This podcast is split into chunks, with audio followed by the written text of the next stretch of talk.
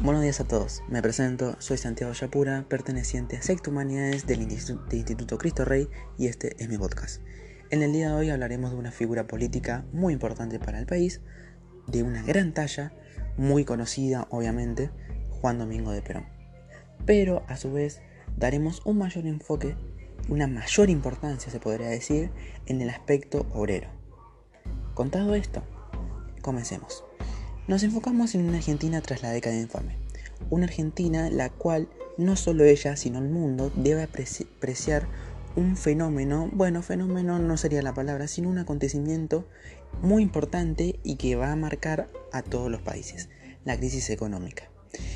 Si bien países de gran potencia como Estados Unidos, Inglaterra, muchos países de Europa, cayeron tras esta crisis, principalmente tras su recuperación de la Primera Guerra Mundial, sufrida en ese entonces obviamente. Es así que la Argentina debe industrializarse. ¿Por qué digo esto? Inglaterra, la cual era una potencia la cual nos prohibía su, la gran mayoría de los productos manufacturados de Argentina, obviamente tras la crisis, esta no podía otorgar la misma cantidad de productos. A veces casi nula era esta entrega de productos. Es así que Argentina debe industrializarse para poseer sus propios productos manufacturados. ¿Qué pasó? Este proceso consta consigo de traer una gran necesidad de mano de obra, por lo que muchísima gente proveniente del campo tuvo que emigrar a Buenos Aires, el centro de esta industrialización. Con todo esto conectado, este proceso cabe destacar que fue conocido como la migración interna. Y es así que Perón sabe de esto. ¿Por qué digo...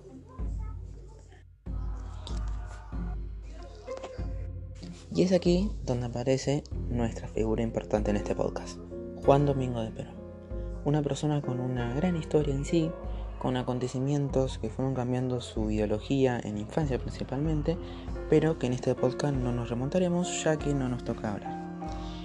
En cuanto a Perón, era una persona en ese entonces perteneciente a la Secretaría de Trabajo de la Nación Perón fue la única persona que tomó en cuenta a este nuevo sector, el sector de los migrantes internos. En ese entonces se podría decir los pobres de la época, o en términos marxistas, el proletariado existente en ese momento en Argentina.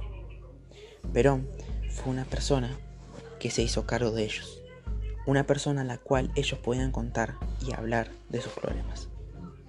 Poco a poco fue ganando su confianza, tomando ciertas medidas, favoreciéndolos, y así poco a poco. Un ejemplo ocurrido fue, por ejemplo, lo ocurrido con el gremio de la carne. Estas personas realizaron una huelga. Su jefe, su patrón se podría decir, no, obviamente, no estaba a favor de la huelga y decía que paren. Perón en cambio no, le decía que háganla y que peleen por sus derechos. Y así se ganó todo este gremio.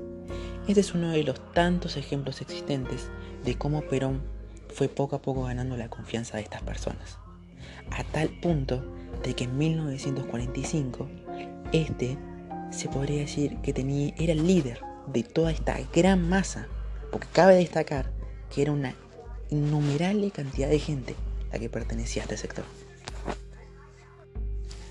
Dicho esto, en 1945 se podría decir que fue el pico más alto de poder de Perón, contando con una innumerable cantidad de personas a su disposición.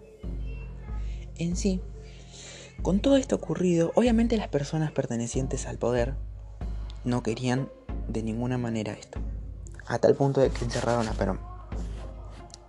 Un hecho muy importante fue ocurrido en este caso.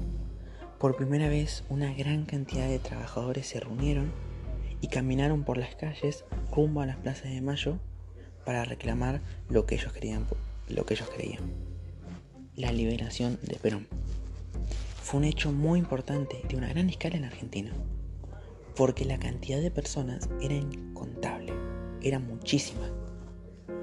Por suerte, lograron su objetivo. Y es aquí donde se refleja el poder que tenía Perón sobre estas masas. A tal punto que nos remontamos a 1946, las elecciones. Perón obviamente se postula, contando con el innumerable apoyo de este sector, y obviamente gana aunque cabe destacar que ganó en contra de la Unión Democrática, la cual era su oposición mayor en ese entonces, por aproximadamente un 4%, yendo 52% a favor de los votos de Perón contra 48% por parte de la Unión Democrática, que es un número que cabe destacar, obviamente. Y es así que Perón asume la presidencia y comienza el movimiento peronista.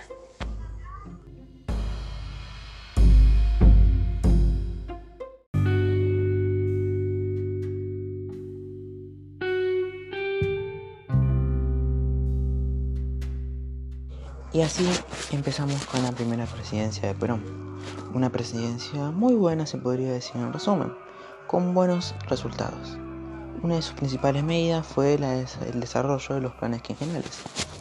Unos planes que consistían principalmente en estructurar Argentina, dándole una fase industrial que si bien se estaba desarrollando no había concluido. Perón es así de esta forma sigue tomando medidas a favor de los trabajadores y obviamente ganándose mucho más y con el paso de los días el apoyo de este sector. Por primera vez los trabajadores sentían a alguien, sentían que podían hablar, que podían ser libres de alguna manera. Perón fue una figura que los modificó completamente, como se puede observar. Fue una figura que modificó el trabajo y los principalmente su fuente, los trabajadores, fueron completamente modificados en ese entonces por Perón. Fue una figura en la cual marcó un antes y un después en este sector, y que es muy importante nombrar, porque quién sabe y quién dirá qué habría sido de este país ahora si no fuera por él, en el ámbito de los trabajadores, obviamente, y es el que nos referimos en este podcast. Además de estas medidas, también cabe destacar la figura de Eva Duarte de Perón que si bien estamos hablando de Juan Domingo de Perón, Evita, tal cual se apodaba, fue una figura importante, principalmente en el desarrollo de obras públicas, que cabe destacar en el gobierno de Perón se realizaron un sinfín, favoreciendo mucho más a, los trabajadores, a los sectores bajos, se podría decir. En sí, Eva de Perón fue una persona, en mi opinión, una hermosa mujer interiormente, hablando, ¿no? Se podría decir que Eva Perón ayudó una banda de niños realizando un sinfín de cosas, otorgando juguetes, otorgando fundaciones caritativas, apoyando a los sectores más bajos. Se podría decir que era la amiga de los sectores bajos y la enemiga de los sectores altos. Bueno, nos remontamos a 1949. En este entonces Perón realiza una reforma en la Constitución es así, principalmente fue polémica porque debido a la reelección que éste implementó, que si bien cabe destacar, y lo que yo siento, no es tan errado, es algo que bien Perón lo hizo a propósito, obviamente para ser reelegido, pero que en mi opinión siento que está bien, de alguna forma. A su vez siento que está bien y está mal. Pero bueno, eso los dejo a su criterio. Luego de esto, obviamente, se realizaron las elecciones de 1951. Perón, sin lugar a dudas, fue reelegido. Pero esta vez la fórmula fue Perón y Jano. Eva Duarte de Perón había surgido problemas tras incluso enterarse de que poseía, o de que tenía, mejor dicho, perdón, cáncer de útero.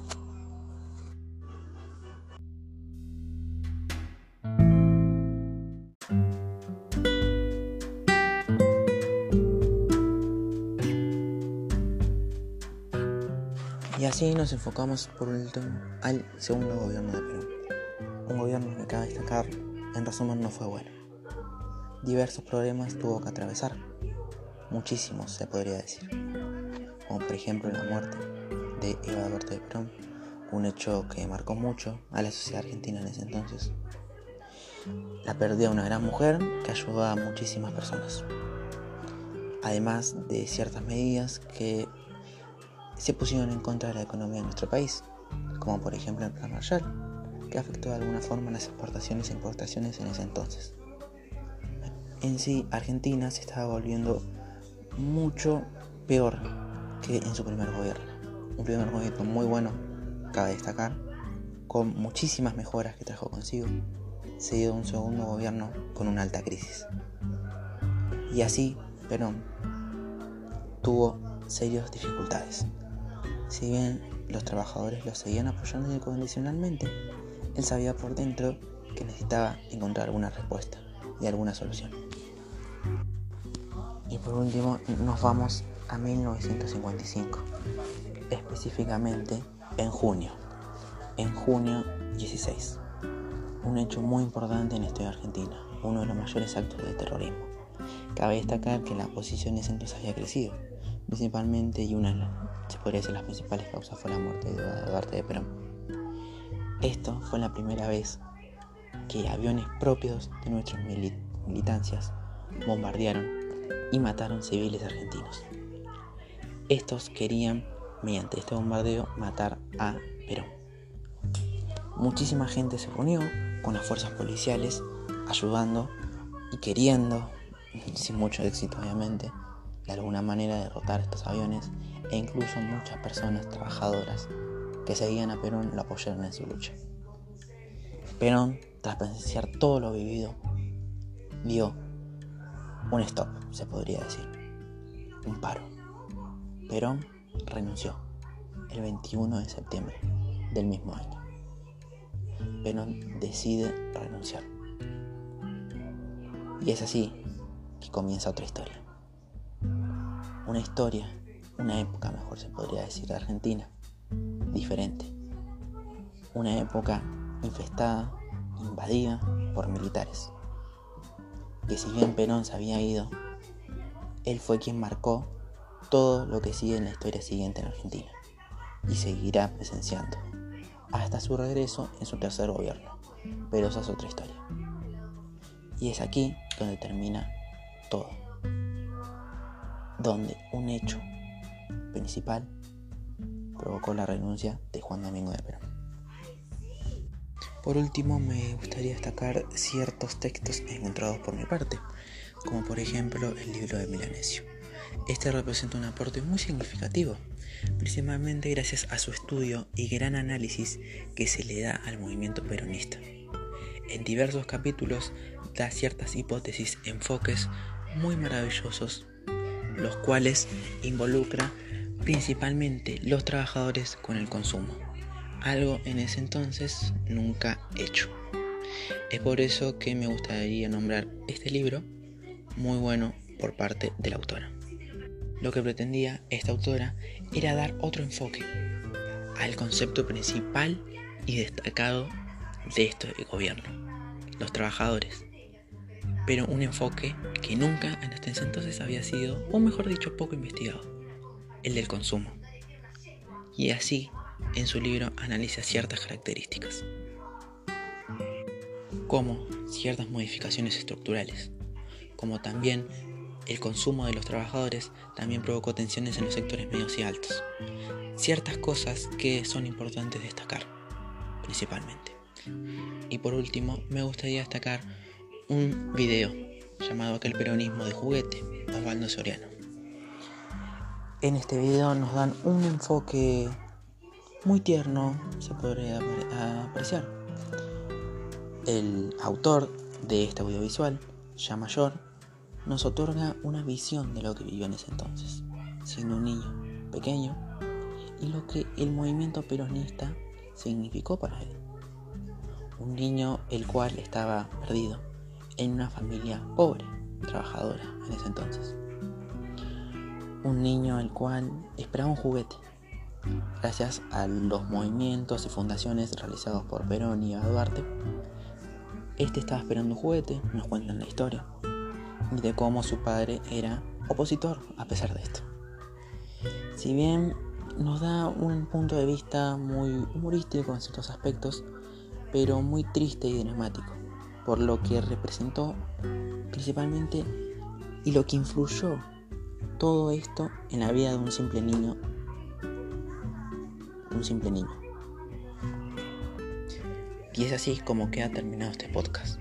Contado esto, vimos cómo Perón influenció mucho en los trabajadores, como a tal punto de modificar todo un esquema, de generar un cambio rotundo.